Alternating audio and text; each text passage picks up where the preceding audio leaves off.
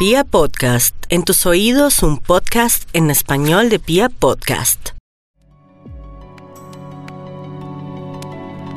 Hola, yo soy Yu de Vete por el Mundo y hoy voy a empezar contándoles una historia que me sucedió a bordo de un taxi mientras recorría el sudeste asiático.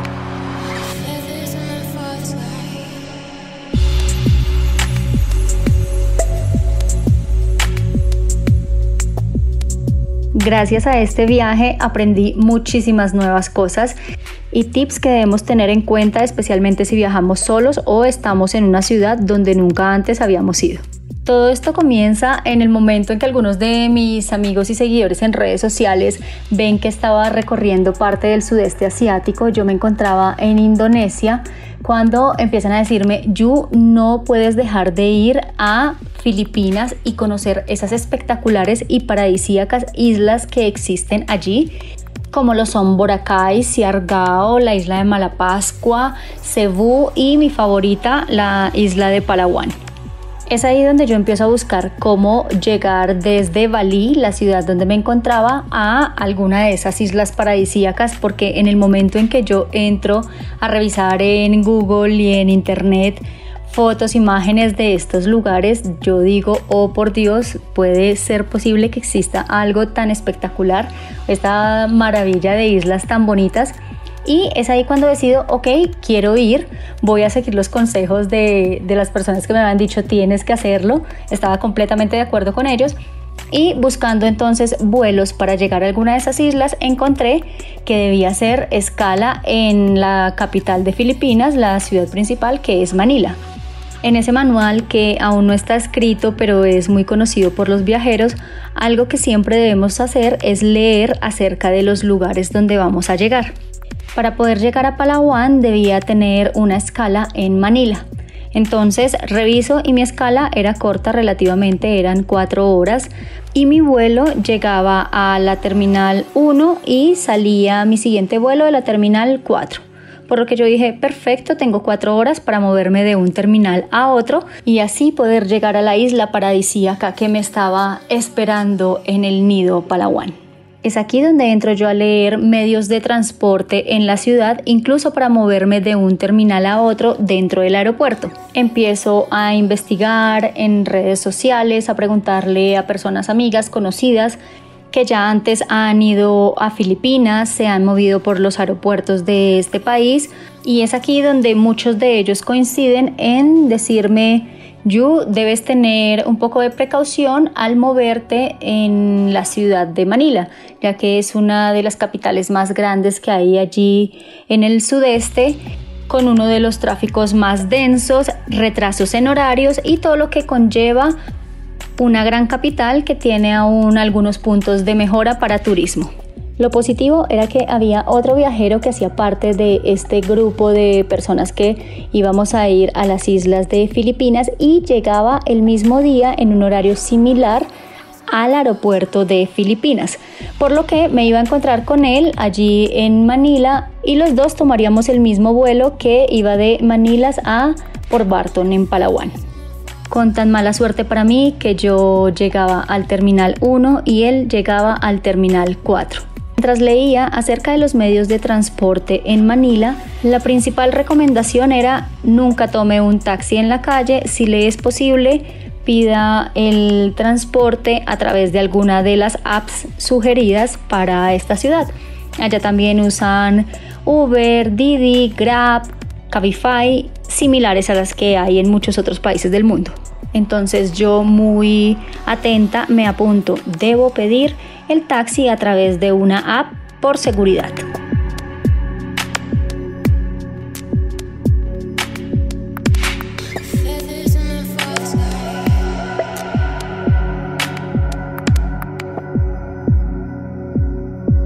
Y es acá donde yo me encuentro en mi ciudad anterior, en Bali, y me dispongo hacia mi siguiente vuelo con destino Manila, Filipinas. Yo siempre he sido muy constante en mantener mi celular cargado y cargo conmigo una batería con una carga extra.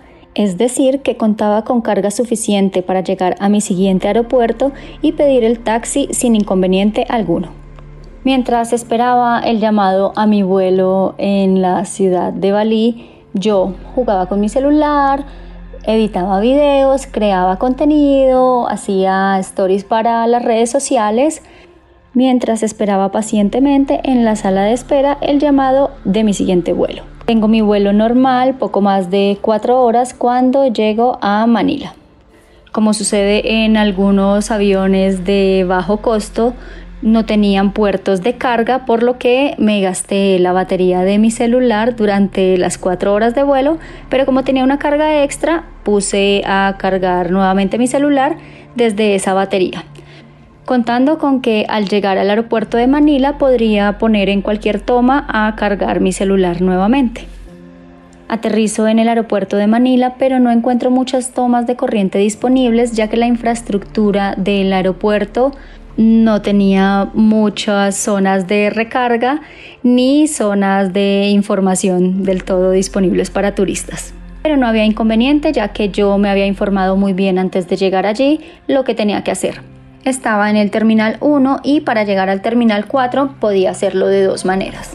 A través de una van que pasaba cada 20 minutos y se movía terminal por terminal, yendo desde el 1 consecutivamente hasta el 4 y con un valor de 20 pesos filipinos.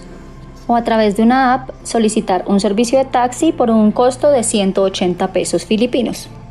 Es allí donde yo digo, bueno, tengo cuatro horas para mi siguiente vuelo y estoy dentro del mismo terminal, voy a esperar por la van o el autobús está destinado dentro del mismo aeropuerto para moverse de un terminal a otro, ya que el precio era muchísimo más económico que tomar el taxi.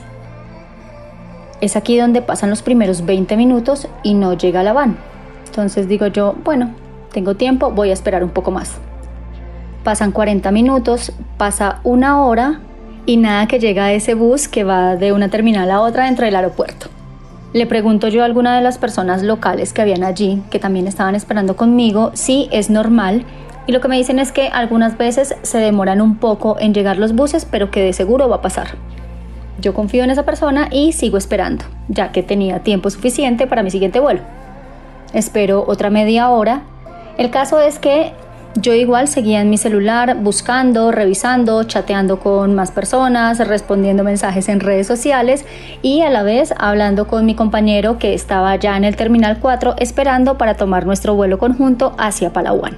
Es aquí donde me aparece una notificación en mi celular donde dice porcentaje de batería menor al 20%. Y yo, oh, oh, oh, me voy a quedar sin batería no podía cargar porque estaba fuera del aeropuerto esperando por la van. Ya había agotado la carga extra que tenía de mi otra batería y nada que pasaba el bus o la van que me llevaba de un terminal a otro. Intento en ese momento solicitar un taxi a través de alguna de las apps que previamente había descargado, con tan mala suerte que no pude conseguir fácilmente un taxi y me quedé sin batería es decir, que no tenía cómo pedir ese taxi para desplazarme y nada que llegaba el bus o la van que me llevaría al terminal 4. Justo en ese momento vienen a mi mente los mensajes y recomendaciones que me habían dado mis amigos que ya habían estado en esa capital.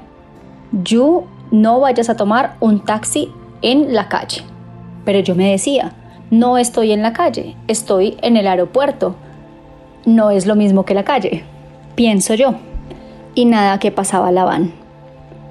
Le hago el pare al primer taxi y le pregunto cuánto me cobra por llevarme de la terminal 1 a la 4 y me dice son aproximadamente 250 pesos filipinos. Yo en ese momento dudo y le digo no, muchas gracias y me doy como otros 15 minutos más para esperar a ver si algún día llegaba la van. La van que por cierto nunca llegó, y en ese momento digo, ya faltaba aproximadamente hora y media para el vuelo que iba de Manila a Palawan. No tenía batería para poder escribirle a mi compañero que ya estaba en el terminal 4 y decirle que ya iba en camino. Yo ya me encontraba un poco afanada, estresada, porque se acercaba el tiempo, se acortaba para tomar mi siguiente vuelo Así que opto por hacerle pare al siguiente taxi. Le pregunto por cuánto me lleva a la terminal 4 y me dice 180 pesos filipinos. A lo que yo le digo, ok, por favor lléveme inmediatamente. El taxista muy amablemente toma mi mochila, mi maleta, y la pone en el baúl del taxi. Y aún más amable me abre la puerta delantera del taxi, la del copiloto, para que yo me suba allí. En ese momento no caigo en cuenta que me estoy subiendo en la parte de adelante del taxi y no en la parte de atrás, como comúnmente nosotros nos subimos cuando tomamos un taxi. Acá empieza la conversación normal entre un turista y una persona local, donde me pregunta, Where are you from? ¿De dónde eres? Muy amablemente yo le respondo, soy de Colombia. El taxista con su sonrisa amable me dice, ah, de Colombia, mientras lentamente intenta poner su mano sobre mi pierna izquierda.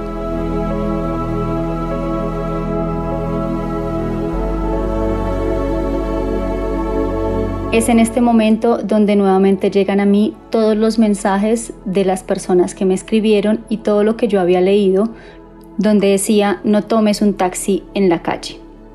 Entro yo en pánico y actúo de manera agresiva, donde le pregunto, What the fuck with you? Algo como, ¿qué le pasa? en un tono soez y entonación de grosería. A lo que el taxista simplemente dice, Oh, I'm sorry, lo siento, no me di cuenta. Viene una siguiente pregunta y es, ¿Are you alone? ¿Estás sola? Y esto es algo sí súper importante que siempre deben tener en cuenta y es una de mis principales recomendaciones, nunca debes decir que estás solo o sola. A lo que mi respuesta es no, no estoy sola. Mi esposo me está esperando en la siguiente terminal. Y le muestro mi mano izquierda, ya que yo, mientras estoy viajando sola, siempre uso un anillo de compromiso en caso de que alguien me pregunte si soy soltera, estoy sola, siempre digo no, estoy casada, viajo con amigos, viajo con mi esposo, viajo con mi novio y muestro mi mano indicando que no estoy sola. Esto es muy importante ya que en algunos países del Medio Oriente o del sudeste asiático las personas pueden pensar que es un poco más fácil acceder a ti si eres una persona soltera taxista continúa hablando, yo en ese momento lo único que pensaba es cómo me bajo de este taxi, cómo salgo de acá. En ese momento el taxi entra en una autopista y yo me pregunto, ¿por qué entra a una autopista si yo me estoy moviendo de una terminal a otra dentro del aeropuerto? Miro de un lado al otro para ver si hay alguna manera de poder bajarme de ese taxi en movimiento, ya que por mi mente solo pasaba no tomes un taxi en la calle. En ese momento el taxista para en una especie de toll o peaje y me pide dinero para pagar el peaje. Pero es uno de estos peajes automáticos donde no hay una persona allí atendiendo. En ese momento yo tomo algo de dinero local que tenía y se lo doy.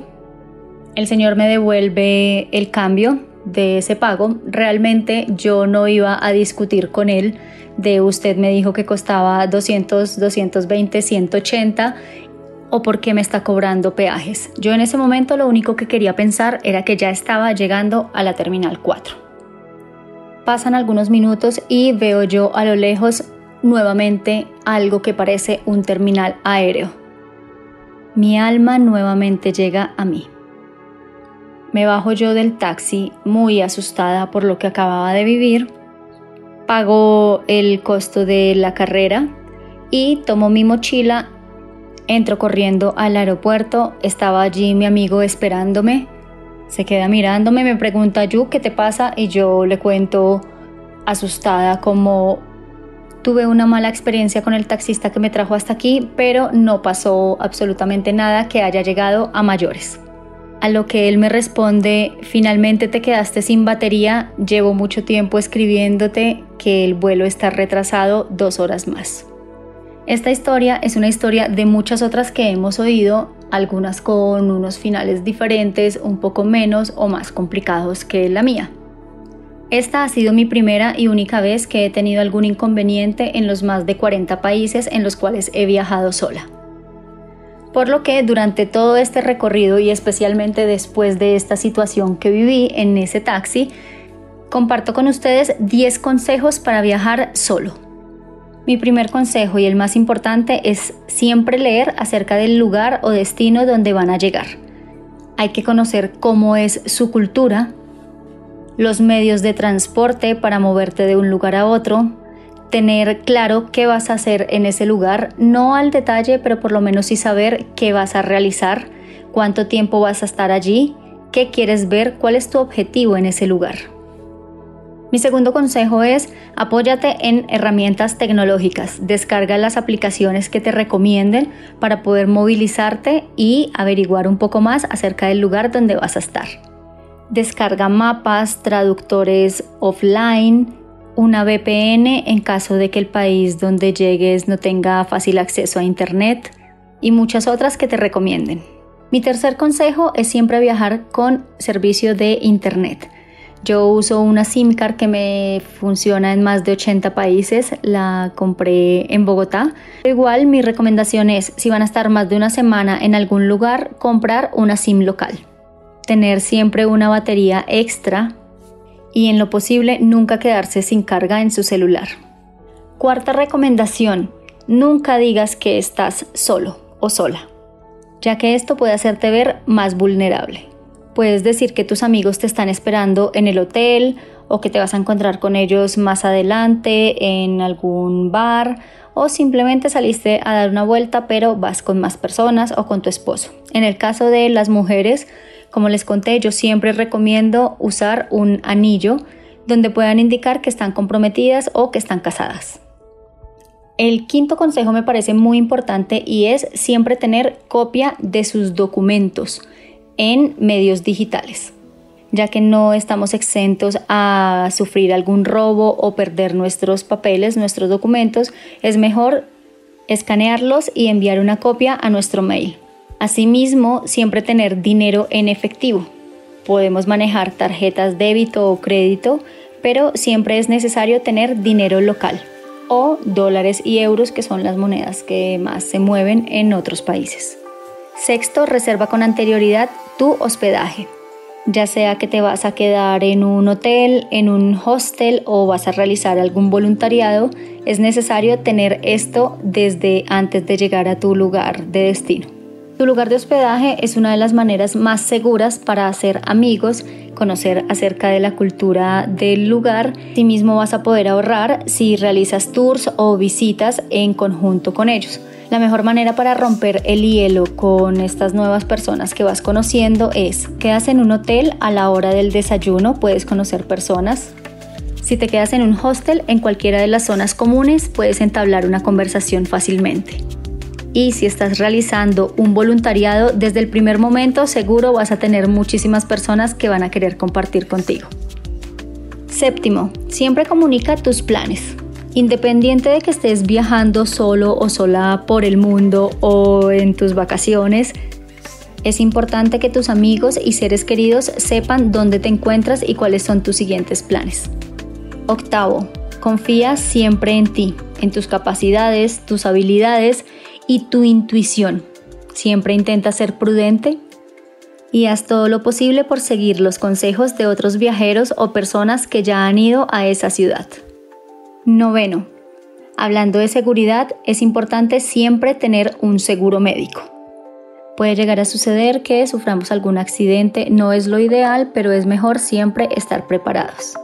En lo posible, si llegan a una nueva ciudad, no lleguen en horas de la noche, no lleguen muy tarde, sino con luz del día, para que puedan moverse un poco más tranquilos. No está de más si les es posible cargar un spray pimienta o algo así para que puedan defenderse y tomar ventaja. Y el décimo y no menos importante es saber que a pesar de que ustedes están viajando solos, nunca estarán solos, ya que siempre hay personas que están pendientes de ustedes, en mi caso familia, amigos, todos ustedes en redes sociales, que siempre están pendientes de nuestras rutas, dándonos consejos, informándonos por lo que siempre debemos valorar esa compañía que están brindándonos en todo momento a pesar de la distancia.